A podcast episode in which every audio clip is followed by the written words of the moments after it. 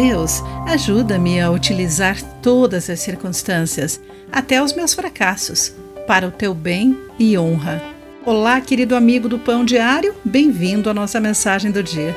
Hoje lerei o texto de um autor convidado, Ivan Morgan, com o título O Sino. Jackson sonhava em se tornar um oficial de elite da Marinha dos Estados Unidos desde a infância, uma ambição que lhe exigiu anos de disciplina física e alto sacrifício. Finalmente, ele enfrentou os testes exaustivos de força e resistência, incluindo o que eles chamam de Semana do Inferno.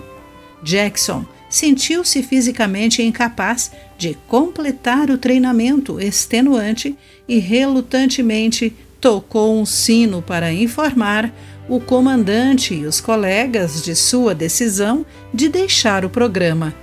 Para a maioria, isso seria um fracasso, mas apesar da extrema decepção, mais tarde, Jackson viu seu fracasso militar como preparação para o trabalho de sua vida.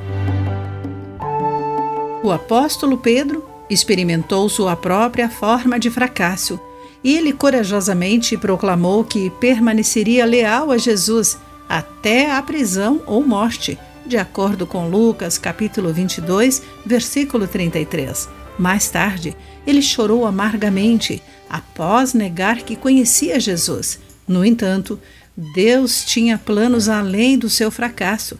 Antes da negação de Pedro, Jesus lhe disse: Agora eu lhe digo que você é Pedro, e sobre esta pedra edificarei minha igreja, e as forças da morte não a conquistarão.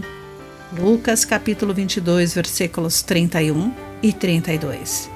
Você está lutando com um fracasso que o faz se sentir indigno ou desqualificado para seguir em frente? Não permita que suas falhas o afastem dos propósitos maiores de Deus para você. Querido amigo, você viu algum fracasso em sua vida ser usado por Deus para ajudá-lo a crescer nele? Pense nisso. Aqui foi Clarice Fogaça com a mensagem do dia.